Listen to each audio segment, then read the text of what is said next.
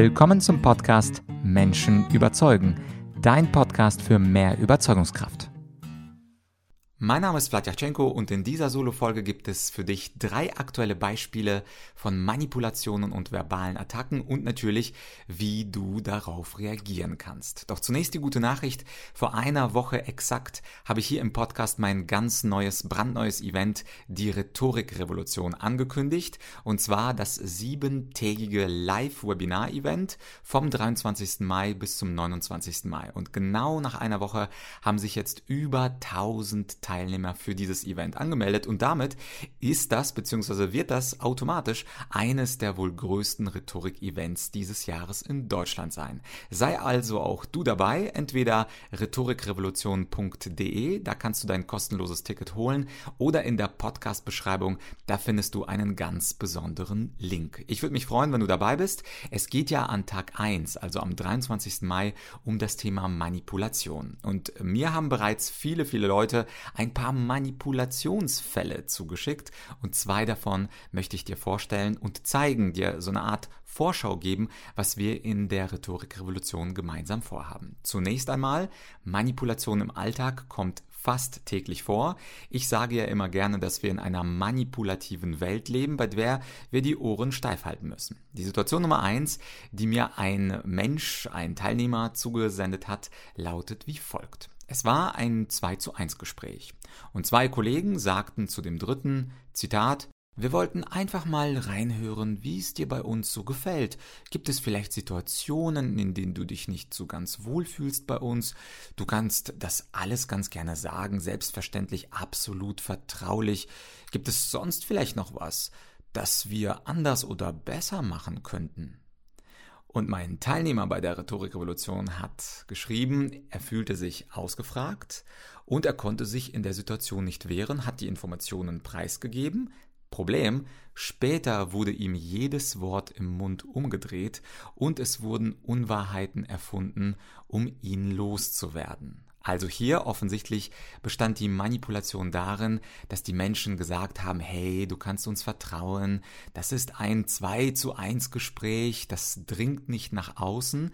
Und nur wenn Menschen sagen, du kannst mir vertrauen, dann heißt es nicht, dass du ihnen vertrauen kannst. Und gerade dann, wenn Menschen solche Ankündigungen machen wie du kannst mir vertrauen, beziehungsweise das bleibt alles unter uns oder das bleibt alles in diesem Raum, dann sind das schon Hinweise darauf, dass der Mensch das nicht unbedingt einhält. Das ist ungefähr so, als wenn ein Mensch sagen würde, ich möchte hier ganz klar die Wahrheit sagen und möchte das und das behaupten.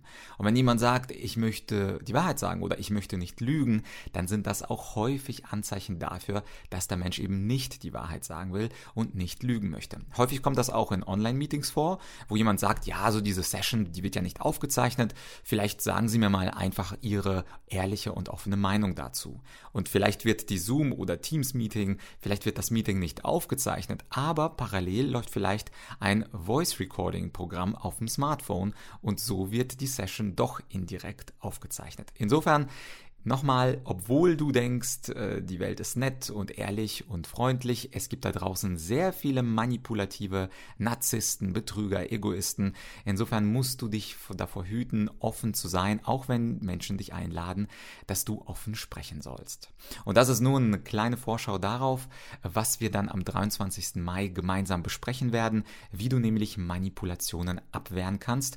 Und übrigens äh, werde ich immer wieder gefragt, die Sessions für die Rhetorikrevolution von Montag bis Freitag finden immer von 19 bis 20 Uhr statt und sind alle live.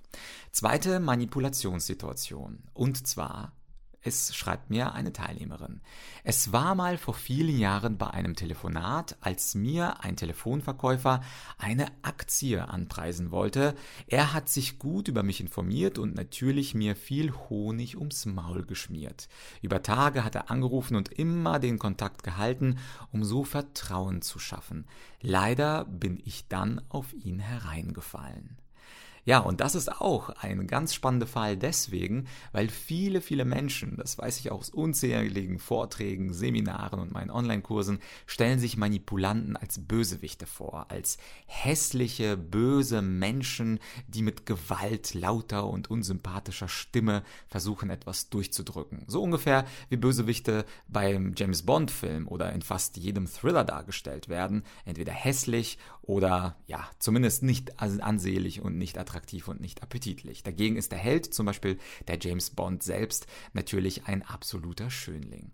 Und das ist auf jeden Fall eine, ein Mythos, dass Manipulanten böse sind. In Wirklichkeit sind viele Manipulanten unglaublich sympathische Menschen. Und so wie in diesem Beispiel, wo ein Telefonverkäufer immer wieder angerufen hat, viel Honig ums Maul geschmiert hat, wahrscheinlich Komplimente gemacht hat, wahrscheinlich gelobt hat, wie gut man sich doch auskennt, kenne im Aktienmarkt, wahrscheinlich gesagt hat, wie toll es ist, dass man sich die Zeit nimmt, mit so einem wichtigen Thema wie Finanzen äh, tatsächlich zu beschäftigen. Und diese ganzen Komplimente, äh, du kennst ja vielleicht den Spruch gegen Komplimente, da kann man sich einfach nicht wehren. Und genau an diesem Tag 1 der Rhetorikrevolution, da lernst du, wie du Manipulanten erkennst und wie du erkennst, dass Menschen schnell mit dir Sympathie aufbauen wollen. Das heißt, meist sind es eben nicht Bösewichte, sondern Menschen, die es schaffen, innerhalb von wenigen Sekunden am Telefon oder natürlich in einer Videokonferenz oder bei einem persönlichen Treffen sofort zu dir Sympathie aufzubauen. Und wenn du jetzt eine Manipulationssituation hast, die ich dann am 23. Mai 2022 besprechen soll, dann sende sie mir an podcast.argumentorik.com mit dem Betreff Rhetorik Revolution Tag 1. Dann kann ich das ein bisschen besser einordnen. Und dann habe ich ja noch eine dritte Situation versprochen und zwar eine verbale Attacke. Das wird unser Tag 2 der Rhetorik Revolution sein und zwar wie kann man denn schlagfertig antworten auf verbale Attacken. Und normalerweise behandle ich verbale Attacken wie du hast aber zugenommen, du siehst aber müde aus und das war eine scheiß Präsentation von dir und solche ganz direkten Beleidigungen. Und heute habe ich mir einen Fall ausgesucht, der mich auch von einer Rhetorikrevolution Teilnehmerin erreicht hat. Und der ist so spannend, den möchte ich dir in der Gänze vorlesen. Und der geht so. Da schreibt mir jemand, Zitat, in meinem Fall handelt es sich nicht um eine fiese verbale Attacke, sondern im Gegenteil um ein Kompliment, aha, da haben wir es wieder, welches ich jedoch als total unangebracht empfand. Ich habe einen Vortrag gehalten und nach diesem Vortrag kam ein Veranstalter zu mir und plauderte noch ein bisschen. Und beim Verabschieden sagte er zu mir, Zitat, und übrigens, tolle Frisur, und lief mir davon. Ich also, die Teilnehmerin stand perplex da und war total beleidigt, weil ich lieber ein Kompliment zu meinem Vortrag erhalten hätte als zu meiner Frisur.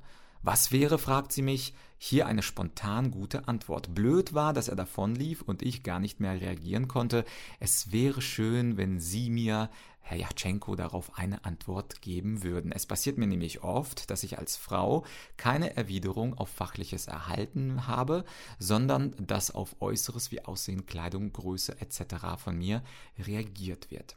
Und da gibt es natürlich insgesamt zwei Möglichkeiten, die ich dir hier schon mal geben möchte. Das Thema Schlagfertigkeit behandeln wir, wie gesagt, an Tag 2 der Rhetorikrevolution, also am 24. Mai von 19 bis 20 Uhr.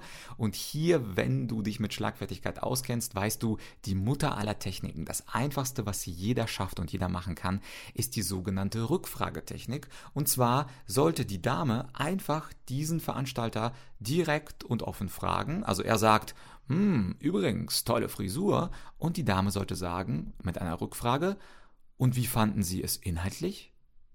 Eine ganz einfache Rückfrage, bei der sie genau das erfragt, wofür sie sich interessiert. Und auch wenn er schon mal wegläuft und sich wegdreht, dann kann man ihn ja trotzdem einholen und sagen, Entschuldigung, der Herr, und wie fanden Sie es eigentlich inhaltlich? Und natürlich ist diese Rückfragetechnik nicht die beste Rückfrage- oder Schlagfertigkeitstechniken aller Zeiten, aber mit der Rückfrage, da fährst du immer safe und so eine Rückfrage fällt den meisten Menschen auch immer ein. Ein bisschen komplizierter wird das mit der anderen Technik, der sogenannten Ironietechnik wo sie einfach ein bisschen müde lächelt und sofort antwortet, freut mich, dass meine Frisur so überzeugend war. Und sie könnte noch hinzufügen, ich wusste ja gar nicht, dass Haare so überzeugend sein können. Und dann lächelt sie den anderen an und natürlich ist das nicht ganz ernst gemeint und natürlich wird der andere, wenn er ein wenig mitdenkt, auch erkennen, dass sein Kommentar zum Äußeren, zur Frisur jetzt nicht unbedingt nach dem Vortrag der beste war. Und dann hatte ich noch einen letzten Tipp für die Teilnehmerin und zwar, dass man sich grundsätzlich auch fragen sollte, ob man sich durch eine bestimmte Aussage beleidigen lassen möchte. Weil vielleicht, wenn du diese Geschichte hörst, denkst du, ja, aber da muss man sich doch nicht beleidigt fühlen fühlen, wenn man zur Frisur ein Kompliment gehört hat oder äh, allgemein gibt es auch andere Beispiele, wo man sagt, also das würde mich jetzt nicht beleidigen, wenn jetzt jemand sagen würde, das Hemd passt doch gar nicht zur Krawatte oder sowas ähnliches. Aber bei der Beleidigung, und das ist ein wichtiger Gedanke, muss man sich fragen, ob man sich beleidigen lassen möchte. Denn der andere kann ja versuchen, mich zu beleidigen, indem er sagt, du bist ein Dummschwätzer, aber ich treffe immer noch die Entscheidung, ob ich mich auch beleidigen lassen möchte. Und dieses sich beleidigen lassen, das ist nicht zwingend. Wenn jemand sagt, Vlad, du bist aufgeblasen und arrogant und inkompetent, dann ist das ein Beleidigungsversuch, aber ich muss darauf nicht eingehen, ich muss äh, darauf nicht erwidern und ich muss vor allem nicht emotional davon betroffen sein, sondern ich kann sozusagen über der Beleidigung drüber stehen. Und wenn du jetzt auch eine spannende verbale Attacke oder eine spannende Situation hast, die ich analysieren kann, dann schick auch diese mir bitte an podcast also nochmal podcast@argumentorik.com mit dem Betreff Schlagfertigkeit, Rhetorik, Revolution Tag 2, dann kann ich das auch ganz leicht zuordnen zu dem Tag 2 und mit ein bisschen Glück ist auch dein Fall in, der, in diesem Live-Event dabei. Am Ende des Tages also nochmal eine herzliche Einladung, nachdem diese Rhetorik-Revolution so gut in der ersten Woche angekommen ist. Warum knacken wir nicht zusammen auch die 2000 Teilnehmer? Sei also ganz gerne dabei. In der nächsten Woche geht es dann ein wenig um den Tag Nummer 3 und den Tag Nummer 4. Was es dann sein wird, sei ein bisschen gespannt. Da gibt es dann auch aktuelle Beispiele von Teilnehmern, von äh, Menschen, die sich bereits angemeldet haben. Und ich wünsche dir jetzt schon mal ein sehr schönes Wochenende und den Link zur Rhetorikrevolution, den findest du in der Podcast-Beschreibung. Sieben Tage mit mir live und online und natürlich absolut kostenlos. Ich würde mich freuen, wenn du dich jetzt anmeldest und wenn du jemanden kennst, für den das Thema interessant sein könnte, Rhetorik, Schlagfertigkeit, Manipulation, dann schick doch den Anmeldelink gerne per WhatsApp oder Telegram oder dem äh, Sendedienst deines Vertrauens einfach mal weiter, denn zu zweit, zu dritt sich weiterbilden macht, das sage ich immer, mehr Spaß als alleine. Und dann hoffentlich bis Ende Mai bei meiner Rhetorikrevolution.